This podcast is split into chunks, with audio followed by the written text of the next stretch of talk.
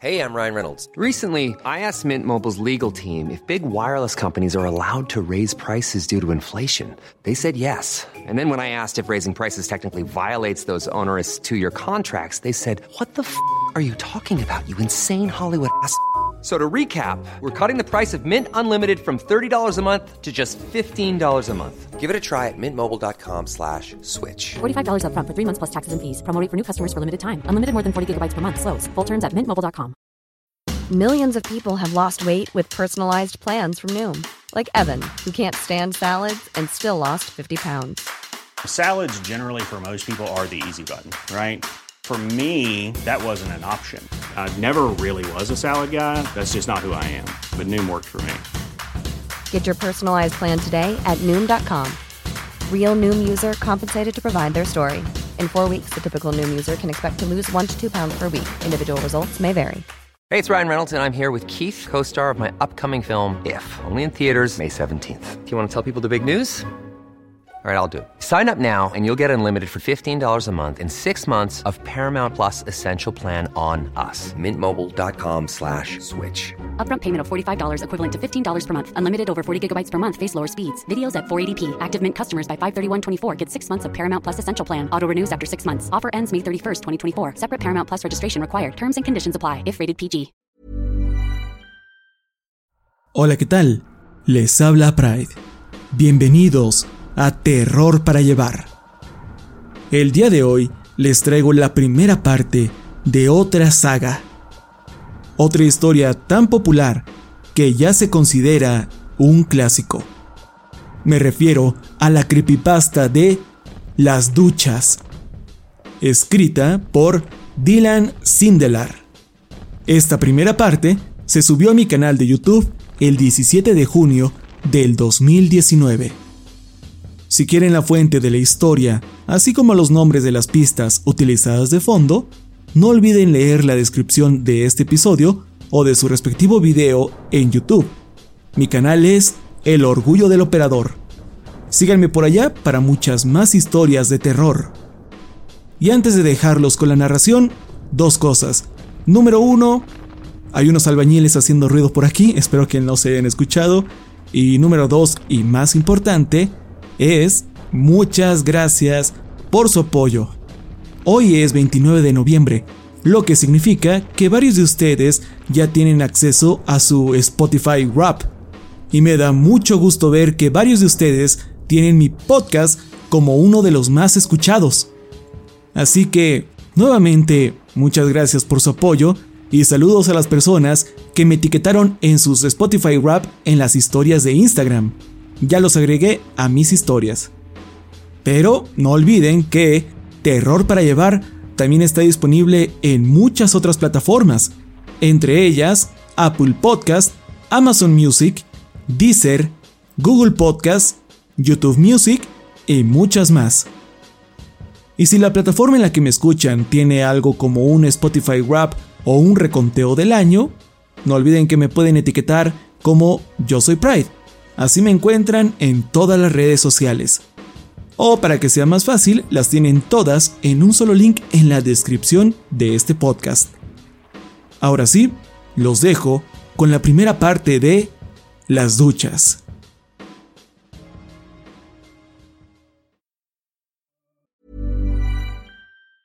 If you thought the only way to get a more defined jawline with natural looking results was through surgery, think again. Juvederm Volux XC is a non surgical injectable gel filler that improves moderate to severe loss of jawline definition and can help you achieve natural looking results with little downtime. Even better, this improved definition lasts up to one year with optimal treatment. No maintenance required. Improve jawline definition for a smooth, sculpted look with Juvederm Volux XC. For important safety information and to find a licensed specialist, visit juvederm.com. That's J U V E D E R M.com. Not for people with severe allergic reactions, allergies to lidocaine, or the proteins used in Juvederm. Common side effects include injection site redness, swelling, pain, tenderness, firmness, lumps, bumps, bruising, discoloration, or itching. There's a risk of unintentional injection into a blood vessel, which can cause vision abnormalities, blindness, stroke, temporary scabs, or scarring. Talk to a licensed specialist to find out if it's right for you.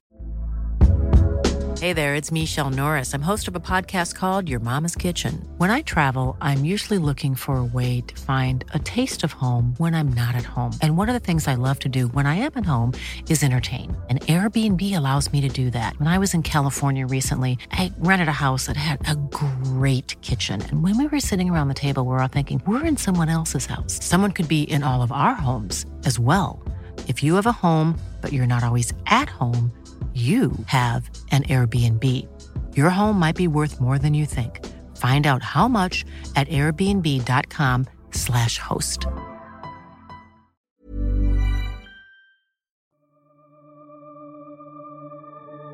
Cada rincón en cada parte del mundo cuenta con leyendas urbanas particulares que se rehusan a morir. Ya sea que las historias traten sobre un asilo maldito a las afueras de la ciudad, de una criatura que vive en bosques cercanos o de un fantasma que acecha una carretera solitaria, hay algo que todas tienen en común, y es que nadie ha estado en dichos lugares, nadie ha presenciado a las criaturas, ni experimentado algún suceso paranormal en carne propia.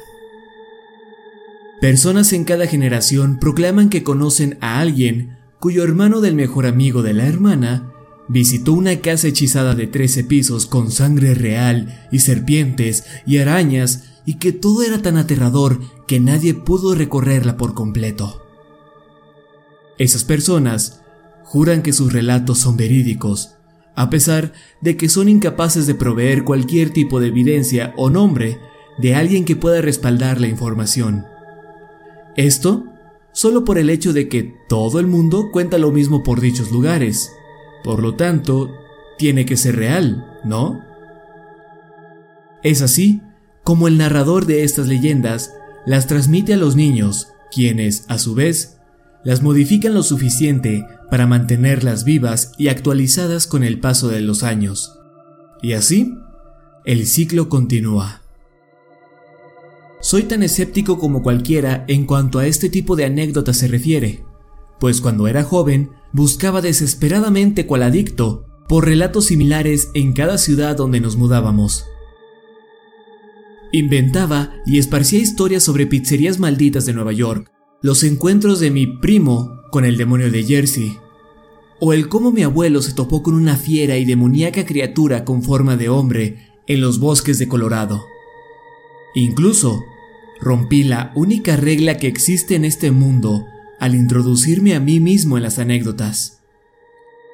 En retrospectiva, esto es algo que requiere agallas pues tenía que asegurarme de que siempre contara las cosas de la misma manera. Sorprendentemente, nadie nunca me descubrió. Me gusta creer que contribuí con maravillosas mejoras a varias leyendas urbanas de los estados del medio oeste y noreste del país. Solíamos mudarnos seguido. Una oleada de alegría me recorría el cuerpo cada que vagaba por los pasillos de las escuelas y escuchaba a algún compañero relatar mis historias a otro de sus amigos, añadiendo detalles por aquí y por allá, como un enorme juego de teléfono descompuesto. Claro, yo sabía que las historias eran pura ficción. Sin embargo, cada que alguien me preguntaba si eran ciertas o no, me mantenía firme y asentía. De hecho, hasta llegué a actuar un poco, hablando con voz temblorosa o pretendiendo un gesto de terror cada que relataba las situaciones que, supuestamente, había experimentado. Supongo que este aspecto de mi infancia fue el que me condujo a mi actual predicamento, el cual narraré a continuación con lujo de detalle para que el Internet saque sus propias conclusiones. Hice toda esta introducción como una especie de advertencia, dirigida en particular para aquellos que pongan en duda mi historia. Durante muchos años fui como el niño que gritaba, ¡Un lobo! ¡Ahí viene el lobo! No obstante, les aseguro con cada pizca de honestidad e integridad en mi ser que en esta ocasión el lobo es real.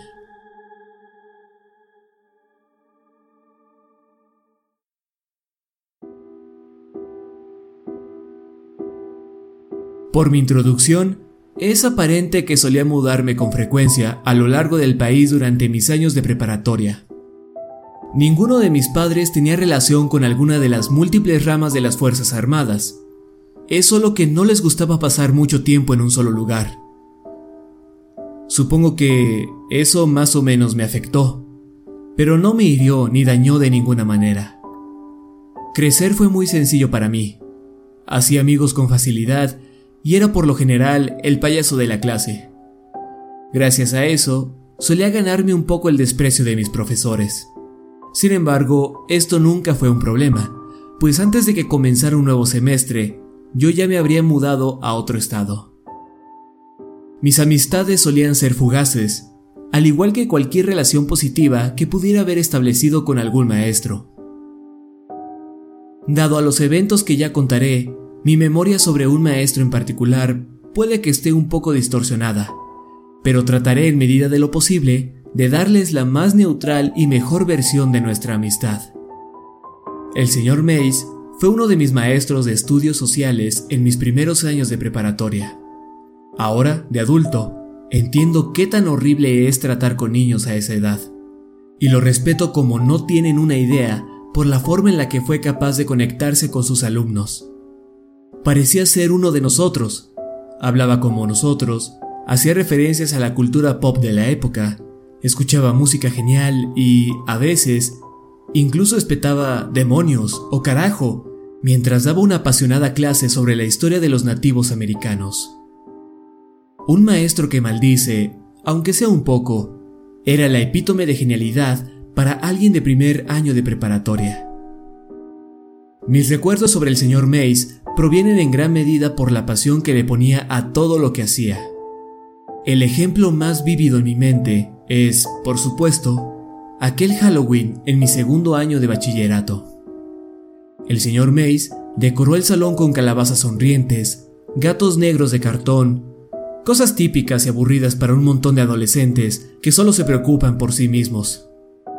No obstante, el 31 de octubre, mientras que la mayoría de los profesores se molestaban porque los jóvenes aún se tomaban muy en serio disfrazarse en Halloween, el señor Mays llevó el asunto del maestro Cool a un nuevo nivel. Entramos a nuestro salón solo para sorprendernos por el hecho de que las cortinas estaban cerradas, sábanas tapaban las ventanas más pequeñas, velas iluminaban el lugar y una solitaria calabaza de sonrisa maligna yacía en uno de los pupitres. El señor Mays se encontraba de pie junto a su escritorio, observando cómo sus alumnos entraban al aula y tomaban asiento. No tuvo que pedir silencio, pues en el momento en el que entramos al salón, todos estábamos o muy emocionados o muy confundidos como para hablar. Una vez que cada quien se sentó en sus pupitres, nuestro maestro comenzó la clase. Hablaba tranquilamente para entrar en ambiente. Luego se sentó junto a la calabaza al centro del salón. ¿Clase? Quería decirles que, probablemente, hoy es mi día favorito del año, aclaró con un tono monótono. Halloween es mi festividad favorita y quiero compartir con ustedes el por qué me gusta tanto. Una chica alzó la mano. Lucía preocupada. Voy a retrasar sus tareas hasta el próximo martes. Añadió el maestro sin molestarse en ver a la chica quien, lentamente, bajó la mano al mismo tiempo que miraba penada a los otros estudiantes. El resto de la clase celebró por la declaración. Mientras tanto, el señor Mays esperó por el inevitable silencio. Inmediatamente después de que todos se callaron, él empezó su historia. Intentaré recrear la increíble historia que nos compartió aquel día. El día en el que dejó a este adicto por las historias de terror, sin palabras, y al resto de la clase petrificada. La misma chica que quiso preguntar por la tarea terminó abrazándose las rodillas contra el pecho, temblando. Su rostro tenía marcada una expresión de horror.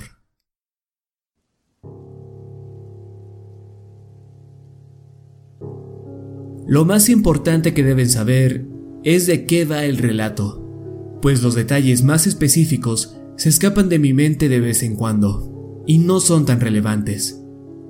Por lo tanto, no se molesten conmigo si solo cubro los aspectos más importantes de la anécdota. Básicamente, el señor Mays y sus amigos se habían embarcado en un viaje alrededor del país una vez que se graduaron de la universidad. Tomaron una camioneta, la cargaron con equipo de acampada y se fueron de aventura todo el verano. El grupo viajó desde Nueva Jersey hasta las costas de Florida, de Nueva Orleans a California y luego de regreso a su hogar, Nueva York. El sentimiento de libertad captó la atención de la clase de inmediato. En mis ojos, el señor Mays era el maestro más genial de la historia. Como se creían muy temerarios, el grupo no llevó un mapa al viaje. No había límite de tiempo, así que solo conducían en la dirección que más les placía y eventualmente encontraban algún pueblo en donde dormir o algún lugar que parecía interesante. Nos contó que, tras una semana en Colorado, él y sus amigos tuvieron que recorrer kilómetro tras kilómetro de maíz, planicies y más maíz. Asumió que estaban en Nebraska o Kansas cuando decidieron juntar el dinero que les quedaba para dormir en un motel. Se hospedaron en uno del cual y apenas recuerda el nombre, cuando uno de sus amigos se percató que se encontraban cerca de la granja de uno de sus abuelos. No estaba del todo seguro en dónde se encontraba, pero como jóvenes tontos y aventureros, decidieron pedir el dinero de vuelta a la gerencia del motel para intentar contactar a los abuelos del amigo. No pudieron dar con el teléfono del abuelo y pensaron que sería divertido solo aparecer en su casa. El amigo del señor Mays juraba y perjuraba que los hospedarían y alimentarían sin dudarlo ni un segundo. Así que, el grupo empezó la búsqueda por aquel lugar seguro y cómodo, antes de que se ocultara el sol. En Kansas o Nebraska, o donde sea que hayan estado, no había muchas referencias que pudieran guiar a los viajeros. Todas las instrucciones dadas por gente que no vivía en el área se resumían a... Sí, claro, avanza un par de kilómetros por el maizal, gira a la derecha y sigue el camino de tierra hacia el otro plantío. Ahí debería haber algo de trigo a tu derecha. Por lo tanto, como en la mayoría de las historias de terror, el grupo se había perdido. Sin querer admitir la derrota, continuaron conduciendo durante la noche, girando cada cinco minutos hasta que se toparon con un camino boscoso, el cual, según el amigo del señor Mace, estaba seguro de que los conduciría hasta donde vivían sus abuelos. El señor Mace describió el sendero como si fuese un oscuro camino hacia el infierno. No estoy seguro de qué tan cierta es esa porción de su historia, pues sonaba muy emocionado y un poco ridículo con sus descripciones como los árboles parecían que querían tomar el auto con sus ramas y los ojos rojos de incontables animales observándonos desde las tinieblas. Aún así, los típicos recursos para este tipo de relatos surtieron efecto en la mayoría de los alumnos. Todos estaban aterrorizados. El grupo recorrió el sendero por aproximadamente 15 minutos antes de que llegaran a un claro. En este se hallaba un edificio con luces encendidas y lo que parecía ser un silo. Supusieron que, al menos, la gente que vivía ahí podrían brindarles ayuda para encontrar a los ancianos. Confiaban en la popular creencia de que todo el mundo se conoce en pueblos pequeños se estacionaron cerca del edificio principal, percatándose que parecía más un enorme gallinero que una casa. Pero como había luces encendidas, decidieron probar suerte de todas formas. Juntos se acercaron al lugar.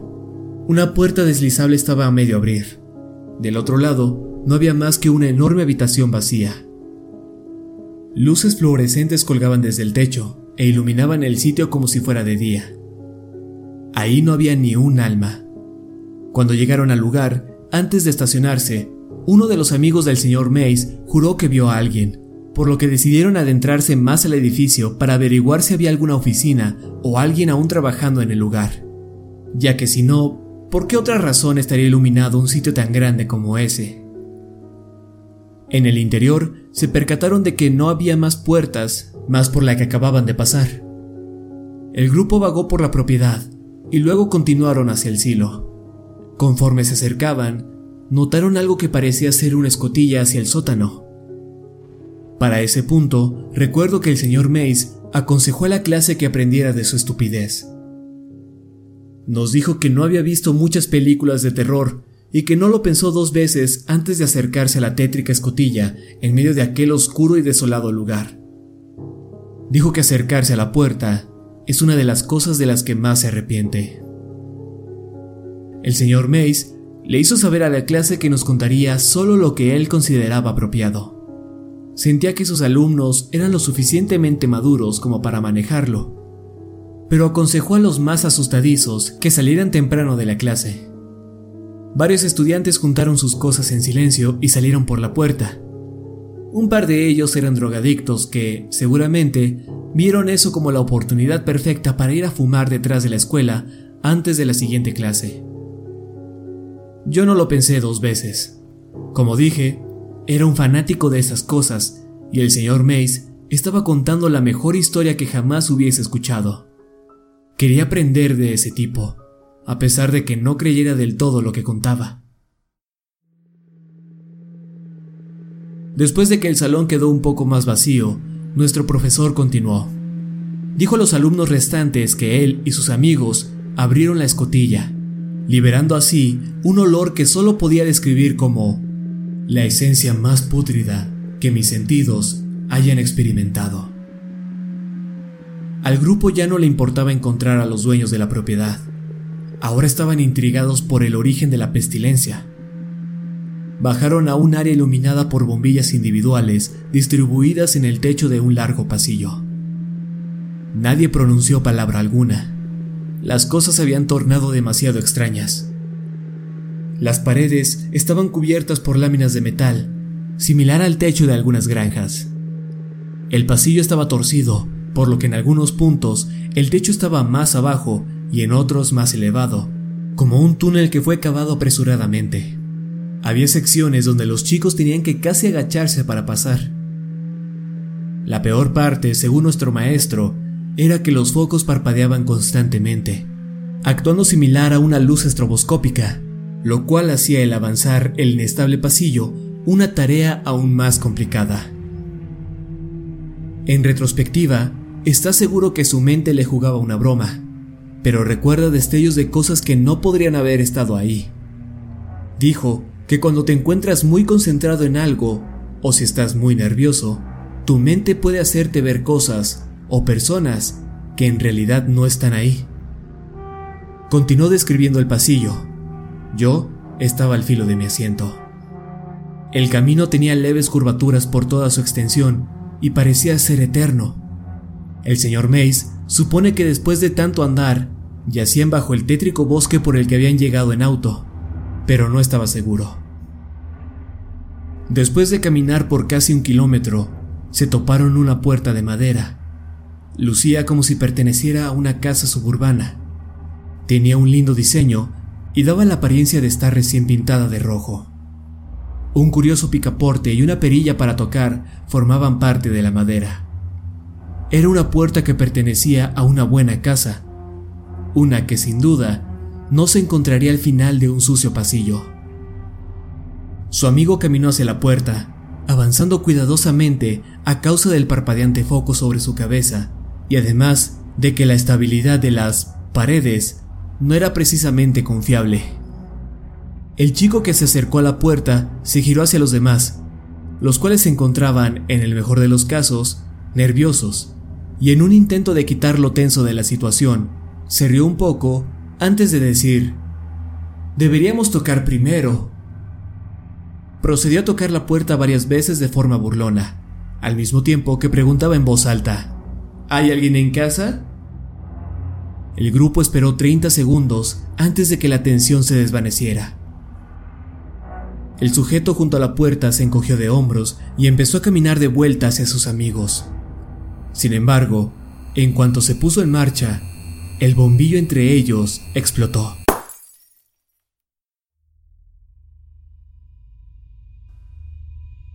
El grupo se protegió la vista de inmediato. Luego voltearon hacia el solitario compañero. Conforme descubrían sus ojos, una lámina del techo se desprendió. El filo del metal cayó justo en la frente del muchacho, rebanándola de tajo, lo cual provocó que una oleada de sangre cubriera su rostro. Al parecer, el impacto lo noqueó y cayó de espaldas contra la puerta, abriéndola en el proceso. El resto se apresuró en la tenue luz restante hacia su amigo, apenas notando el oscuro cuarto que se había abierto frente a ellos. El señor Mace fue el primero en llegar a su amigo y sostuvo su cabeza entre sus brazos. Se quitó la chaqueta y la presionó contra la herida en la frente en un intento de detener la hemorragia. Una vez que todos se calmaron, notó que el brazo con el que sostenía a su amigo se encontraba completamente empapado. Eso lo confundió e intentó discernir el porqué, cuando los demás comenzaron a hablar de algo como Las luces, tenemos que irnos. Fue ahí cuando el señor Mace se percató de algo. Ha notado que cuando apagan una luz, dijo la clase, y todo empieza a oscurecerse, ¿alcanzas a ver cómo la bombilla se enfría poco a poco? Pues es justo lo que ocurrió en ese momento, solo que había demasiadas.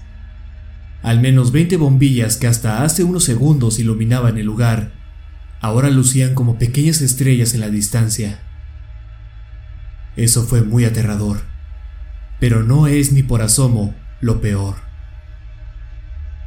Aún había una tenue luz llegando desde sus espaldas, desde lo más recóndito del pasillo. Aunque débil, el brillo era suficiente como para iluminar las siluetas de decenas de personas que estaban de pie a menos de tres metros de ellos. Uno de los amigos estaba a punto de decir algo cuando otro de los focos parpadeó y regresó a la vida. Déjenme interrumpir el relato para aclarar que el señor Mace era un tipo juguetón. Tenía el tono de voz que te hacía contestar a todas sus preguntas. Básicamente podría decirte, saltemos de un precipicio, chicos, y tú le responderías, por supuesto, señor Mace, muéstrenos el camino. Sé que suena ridículo, pero espero que haya quedado claro mi punto. Era un tipo carismático. Toda la historia hasta ese momento había sido contada como si estuviese frente a una fogata. Su voz sonaba como la de alguien que intentaba ser misterioso y macabro, lo cual había funcionado, pero era muy obvio. Sin embargo, fue en esa parte de la historia cuando su tono cambió por completo. Ya no intentaba asustar a nadie. Era notorio que se le dificultaba contar esa parte. Quizás era muy bueno actuando, o tal vez en verdad se trataba de una memoria sumamente aterradora de recordar. Contó que el bombillo volvió a encenderse e iluminó al grupo de personas frente a él. En la agonizante luz alcanzó a ver niños, al menos 20 de ellos. Todos vestían camisones. Estos estaban bastante desgastados y algo oscuro y desconocido manchaba la tela. Tenían el cabello largo, mucho. Todos y cada uno de ellos lucían como si nunca se hubiesen cortado el cabello desde que llegaron al mundo. Algunos de los niños parecían estar cubiertos por completo de pelo, y parecía que ninguno había tomado una sola ducha en toda su vida. El profesor nos contó que lo más aterrador sobre los infantes era que ninguno se movía. Todos estaban de pie, observando. Muchos de ellos reflejaban en sus ojos la débil luz de la bombilla. El grupo de amigos estaba paralizado por el miedo. Así permanecieron unos segundos hasta que escucharon algo similar a un animal, aullando en la distancia. Lo describe como si fuera un perro chillando multiplicado por diez.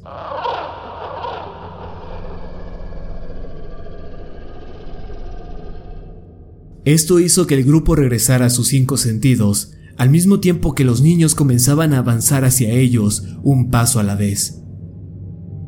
Los jóvenes sujetaron al herido y lo sacaron de la habitación de vuelta al pasillo en un instante. Al señor Mace le tomó otro segundo moverse y tuvo dificultad en recobrar el balance. Se estiró hacia la puerta, intentando apoyarse en la pared solo para sujetarse de una manija. La jaló con fuerza, sin apartar la vista de los niños. Corrió la puerta conforme se percataba de a qué se había sujetado previamente. Una cabeza de ducha surgía de la pared, medía 30 centímetros. Algo goteaba de ella, pero la escasa visibilidad hacía imposible identificar la sustancia.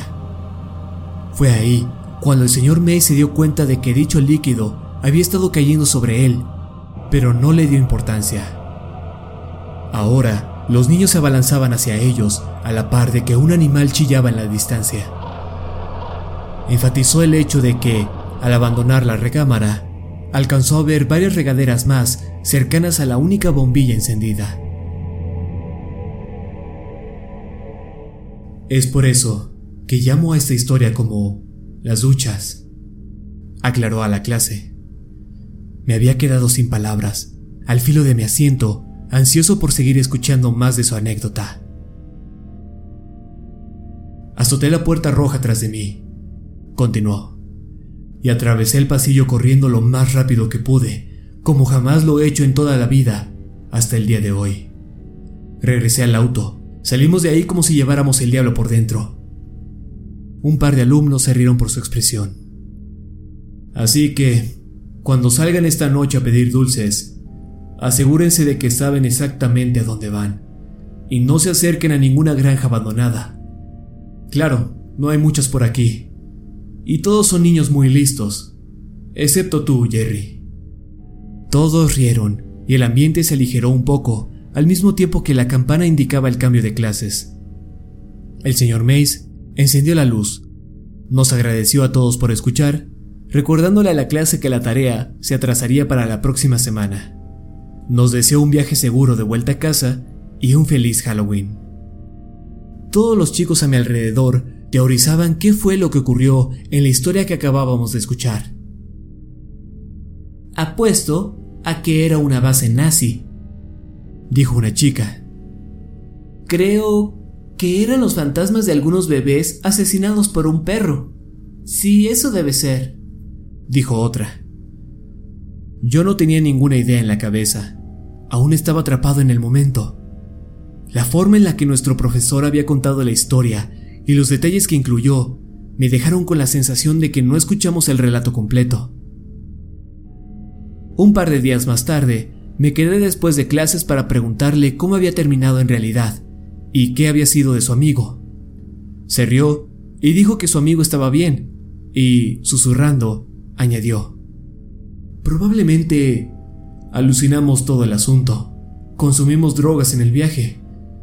Me guiñó el ojo como si quisiera decir, no le cuentes a nadie de las drogas, niño. Le sonreí de vuelta y me fui.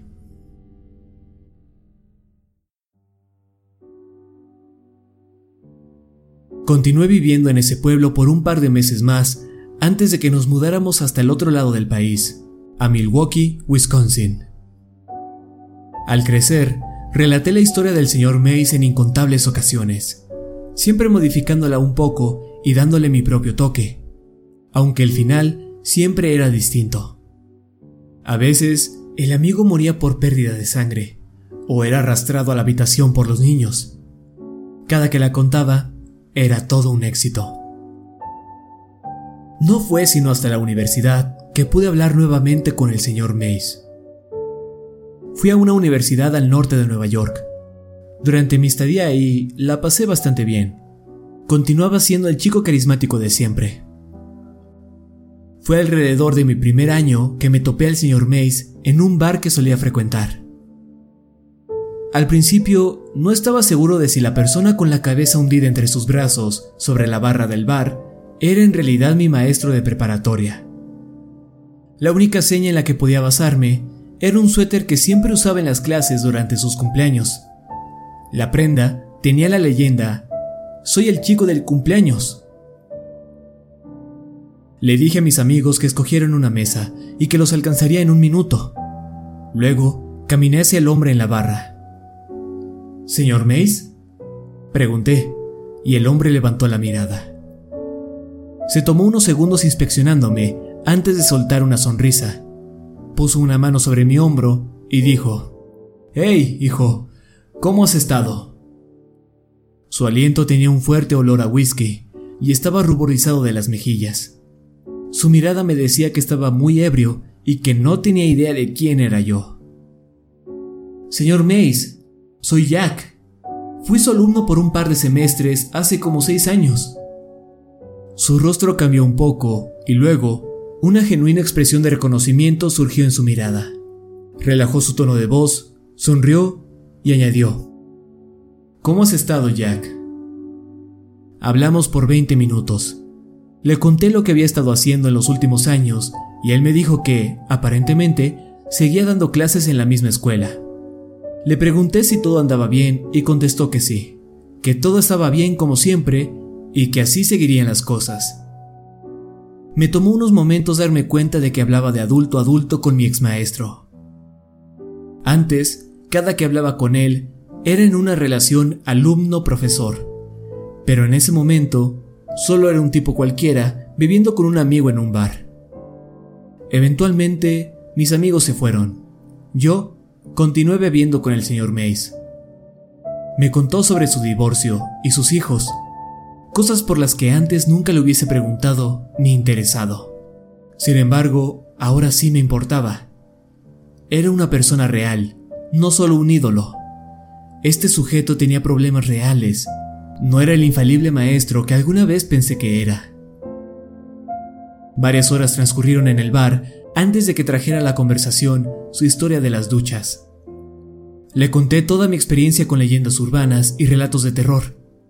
Él solo se rió. Cuando mencioné la anécdota que él nos había contado años atrás, se mostró casi incómodo. Terminó su whisky, pidió un trago más y luego se giró hacia mí bastante serio. Escucha, Jack. No sé por qué seguí contando esa historia año tras año. Arrastraba las palabras al hablar, o tal vez yo no escuchaba bien. Ambos nos encontrábamos bastante ebrios para ese punto. Fue lo que mi terapeuta me aconsejó cuando era joven. Tenía que contárselo a la gente, aceptarlo o alguna mierda así. Le dio un gran sorbo a su bebida. Espere, ¿su terapeuta? inquirí. El señor Mace soltó una gran carcajada y me miró.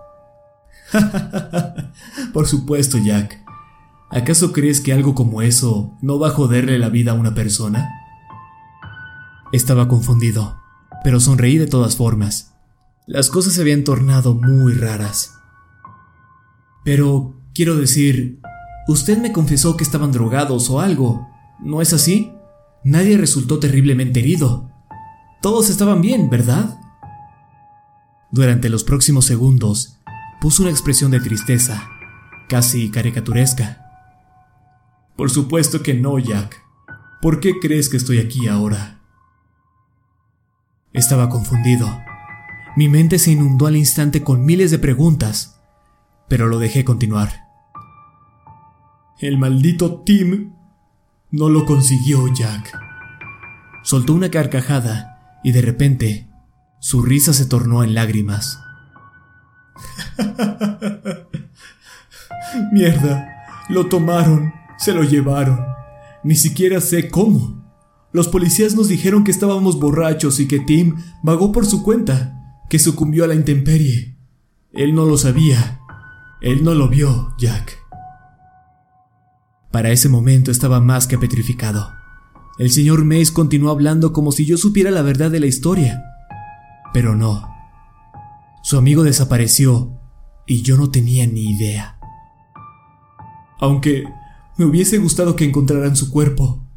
Así les mostraríamos. Suspiró. Ese lugar es malo, Jack. No sé qué más decir. Ese lugar es malo. Así continuó por un par de minutos, hablando de su amigo y lo genial que le habían pasado antes de embarcarse en el viaje. Lo dejé desahogarse. Pocos minutos después, su teléfono sonó. Hola, cariño, susurró. Saldré en unos segundos. Yo... yo... Uh, dio una arcada. Te amo, bebé. La persona del otro lado de la línea colgó. El señor May se levantó y se dispuso a partir. Fue lindo verte, Jackie. Tienes una buena cabeza sobre los hombros, chico. Asegúrate de usarla exclamó y comenzó a caminar. Señor Mace, le grité. ¿Sí, Jack? ¿Dónde dijo que ocurrió todo eso de las duchas? ¿Dónde? Demonios, ¿no lo dije? en algún lugar a las afueras de Broken Bow, Nebraska. El puto infierno en la tierra si me lo preguntas. Tras despedirse de mí, el señor May salió del bar, no sin antes chocar contra la pared un par de veces. Esa fue la última vez que lo vi.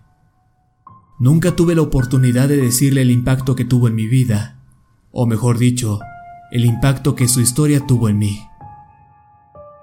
Nunca sabrá del viaje que hice después de mi graduación, casi imitando aquel que él tuvo con sus amigos. Jamás sabrá que todas las cosas que vio en aquel lugar fueron reales. ¿Por qué? Bueno, falleció un mes después de que lo vi en el bar. Su hígado falló. Pero está bien, porque su familia estuvo con él en el hospital. Pudo morir rodeado por todas las personas que lo amaban, y es todo lo que puedo pedir para un hombre como él. Años después, yo también puse pie en ese lugar. Ahí es donde empieza mi historia. Lo que sigue es mi experiencia de cómo fui a dar con las duchas y cómo nunca, nunca jamás me acercaré de nuevo a Nebraska. Terminaré la historia cuando esté sobrio y mi memoria sea lo suficientemente clara.